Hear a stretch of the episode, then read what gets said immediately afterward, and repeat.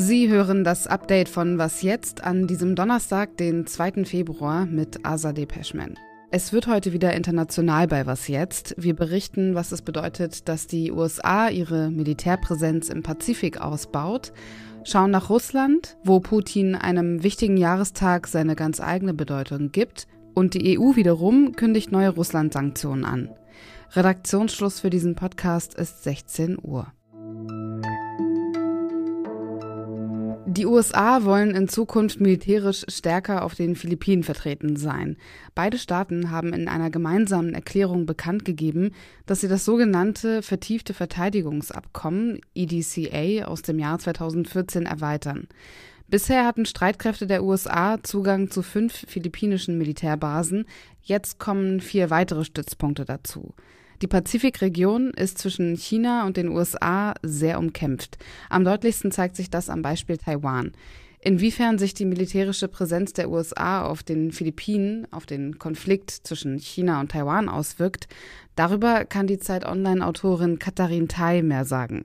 Sorry vorab, ab und an hören Sie gleich ein bisschen Wind im Hintergrund.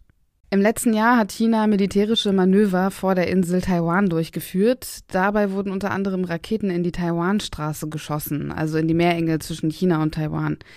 Seitdem ist die Angst groß, dass China Taiwan bald militärisch besetzen möchte. Was bedeutet das, dass sie jetzt ihre Militärpräsenz im Pazifik weiter ausbauen? Es ist natürlich nicht die erste Krise. Also man spricht immer wieder von den diversen Krisen in der Taiwanstraße, die sind auch schon durchnummeriert. Ich glaube, man muss auch verstehen, dass die Strategie der USA erstmal darauf ausgelegt ist, also inhärent erstmal kein militärisches Problem, das sie lösen wollen. Die US-Logik ist, dass sie so sehr zeigen wollen, dass sie Taiwan unterstützen würden, wenn es zum Krieg kommen würde, dass es nicht zum Krieg kommt. Zu Beginn des Jahres gab es ein Treffen zwischen dem philippinischen Präsidenten Ferdinand Marcos Jr. und seinem chinesischen Amtskollegen Xi Jinping. Eigentlich war angedacht, dass die beiden Staaten ihre Beziehungen verbessern. Jetzt kooperieren die Philippinen aber stattdessen stärker mit dem großen Rivalen, den USA. Hat sich damit jetzt die chinesisch-philippinische Freundschaft wieder erledigt? Also ich glaube, das sind beides zwei sehr komplizierte bilaterale Beziehungen, nicht zuletzt, weil die Philippinen ja auch lange eine Kolonie der USA waren. Ich bin jetzt nicht super bewandert in philippinischer Politik, aber ich glaube, man muss insgesamt sehen, dass viele Staaten in der Region das nicht so als entweder oder sehen. Ja? Also natürlich hätten China und USA das gerne, dass ihnen jeweils die Staaten, dass sie sich auf eine Seite schlagen, aber sehr viele Staaten in der Region sehen das nicht als eine binäre Entscheidung, sondern sie versuchen dann oft irgendwie so ein bisschen für sich selber eine strategisch gute Position rauszuschlagen. Und die Regierungen haben ja auch irgendwie ihre eigenen Prioritäten und Agency und letztendlich versuchen die, ähm, das so ein bisschen auszubalancieren. Weil wenn man sich auf die Seite der, des einen Landes schlägt, dann läuft man natürlich auch Gefahr, die Spannung mit dem anderen Land ähm, so voranzutreiben. Ne? Das heißt, man, viele Staaten versuchen dann, das so ein bisschen, sich so ein bisschen mittig zu positionieren, dass sie nicht zu abhängig von der einen Großmacht werden, aber auch gleichzeitig die andere Großmacht nicht zu sehr verärgern. Also so ein bisschen so eine Mittelposition. Ich weiß jetzt nicht ganz genau, was die Idee der Philippinen ist und da gibt es ja auch gerade politische Veränderungen, aber im Großen und Ganzen heißt es nicht, nicht so schwarz-weiß, dass es entweder oder ist. Apropos Verärgerung, die chinesische Regierung hat bereits reagiert. Es handele sich um einen Akt, der den regionalen Frieden und die Stabilität gefährde und eine egoistische Agenda. Könnte auf diese rhetorische Reaktion von China auch eine militärische folgen? Also die Zukunft vorherzusagen ist ähm, im Fall von China immer ganz schwierig und das haben wir uns, glaube ich, alle abgewöhnt in den letzten paar Jahren. Es ist auch ein bisschen gefährlich, wenn wir darüber reden, als ob das ein rein militärisches Problem sei, das auf eine militärische Konfrontation hinausläuft, weil da man dann auch übersieht, dass die chinesische Regierung gegenüber Taiwan auch ganz viele andere Sachen gerade macht. Im Endeffekt geht es so ein bisschen darum, so es auf Taiwan im Endeffekt so ungemütlich zu machen und den Leuten in Taiwan irgendwie zu verstehen zu geben, im Endeffekt, dass es ihnen besser gehen würde, wenn sie sich auf die Seite Chinas schlagen würden. Danke dir, Katharin. Heute jährt sich der Sieg der Roten Armee in der Schlacht von Stalingrad zum 80. Mal. Eine der schwersten und kriegsentscheidenden Schlachten gegen die deutsche Wehrmacht fand dort statt, mit fast 200.000 Toten. Dementsprechend gilt der heutige Tag als Wendepunkt des Zweiten Weltkrieges. Wladimir Putin reist heute nach Wolgograd, so heißt Stalingrad mittlerweile, und was dort heute passiert, das hat mir unser außenpolitischer Korrespondent aus Moskau, Michael Thumann, kurz via Sprachnachricht geschildert. Man hat für ihn extra neue Platten auf der Allee der Helden verlegt, damit er nicht stolpert. Putin legt ein Gebinde ab an einem großen Denkmal und er hält eine Ansprache.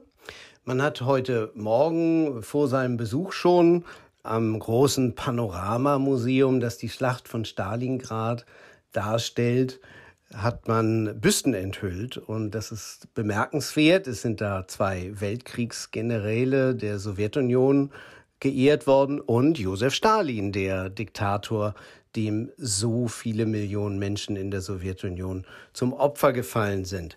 Offenbar schreitet die Stalin-Verherrlichung in Russland fort und das hat natürlich politische Gründe, die mit dem Krieg gegen die Ukraine zusammenhängen. Der Besuch Putins in Wolgograd bzw. Stalingrad kommt nicht von ungefähr. Putin nutzt diesen heutigen Besuch in Zeiten des Ukraine-Krieges. Nochmal Michael Thumann. Die Erinnerung an den Sieg über die deutschen Angreifer im Zweiten Weltkrieg wird heute dafür benutzt zu sagen, naja, damals haben uns die Nazis angegriffen und heute verteidigen wir uns gegen Nazis in der Ukraine. Das ist die erste simple propagandistische Botschaft. Und die zweite ist, wir kämpfen allein gegen die ganze Welt. Heute verhängt der kollektive Westen, wie Putin den Westen nennt, Sanktionen gegen uns und wir sind ganz allein und kämpfen allein. Und damals haben wir auch schon allein gekämpft im Zweiten Weltkrieg. Das ist natürlich ein Mythos, denn die Sowjetunion war damals verbündet mit der halben Welt und vor allem mit den größten Mächten USA und Großbritannien die der Sowjetunion stark geholfen haben, gegen die Deutschen zu gewinnen. Aber dieser Mythos wird heute eben äh, dargestellt und natürlich wird die Geschichte verdreht mit dem Ziel, heute im Krieg gegen die Ukraine die russische Bevölkerung zu mobilisieren. Michael Thumann hat zu dem Thema auch einen ausführlichen Text geschrieben. Ich verlinke ihn in den Show Notes. Im EU-Korruptionsskandal stand bisher vor allem die griechische Abgeordnete Eva Kaili im Fokus. Sie ist aber nicht die einzige, der Bestechlichkeit vorgeworfen wird. Das EU-Parlament hat die Immunität von zwei weiteren Abgeordneten aufgehoben, um so strafrechtliche Ermittlungen möglich zu machen. Wie Kaili gehören beide der sozialdemokratischen Fraktion an, Mark Tarabella und Andrea Cossolino. Tarabella soll bestimmte Standpunkte zugunsten eines Drittstaates vertreten haben. Dafür habe er 120.000 bis 140.000 Euro von dem Golfstaat Katar erhalten. Andrea Cosolino soll von Marokko und Katar dafür bezahlt worden sein, sich im Parlament gegen Entscheidungen einzusetzen, die den Interessen bestimmter Staaten schaden könnten. Beide Abgeordnete bestreiten die Vorwürfe. Die EU-Kommissionspräsidentin Ursula von der Leyen hat weitere Sanktionen gegen Russland angekündigt. Das soll noch vor dem 24. Februar, also dem Jahrestag des Angriffskriegs, erfolgen. Das wäre dann das zehnte Sanktionspaket, das die EU gegenüber Russland verhängt. Es werden Einreise- und Vermögenssperren für Verantwortliche in Russland und Belarus erwartet. Dem Sanktionspaket müssen alle 27 Mitgliedstaaten der EU zustimmen. Josef Borrell, der Außenbeauftragte der EU, hat Zelensky zugesagt, die europäische Ausbildungsmission für ukrainische Streitkräfte auszuweiten. Morgen findet in der ukrainischen Hauptstadt Kiew ein EU-Ukraine-Gipfel mit Zelensky statt. Ein ausführliches Gespräch, welche Herausforderungen die Ukraine noch meistern muss, um Teil der EU zu werden, hören Sie morgen früh bei meiner Kollegin Elise Landcheck. Was noch? Seit Jahrzehnten prangt auf dem australischen 5-Dollar-Schein das Konterfei von der mittlerweile verstorbenen Königin Elizabeth II. In Zukunft werden die Geldscheine aber nicht mehr mit ihrem Gesicht gedruckt.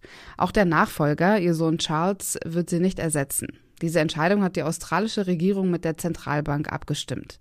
Das neue Motiv muss noch designt werden. Wie genau es aussehen soll, darüber wird gemeinsam mit den Vertreterinnen der First Nations in Australien beraten, also der indigenen Bevölkerung des Landes. Das neue Design soll ihre Kultur und Geschichte würdigen. Und das war das Update von Was jetzt bis hierhin an diesem Donnerstag, an dem zumindest in Berlin endlich mal die Sonne geschienen hat. Bei Fragen, Anmerkungen und Kritik erreichen Sie uns unter der bekannten Adresse wasjetzt.zeit.de. Ich bin Azadeh Peschman, Ihnen noch einen schönen Abend.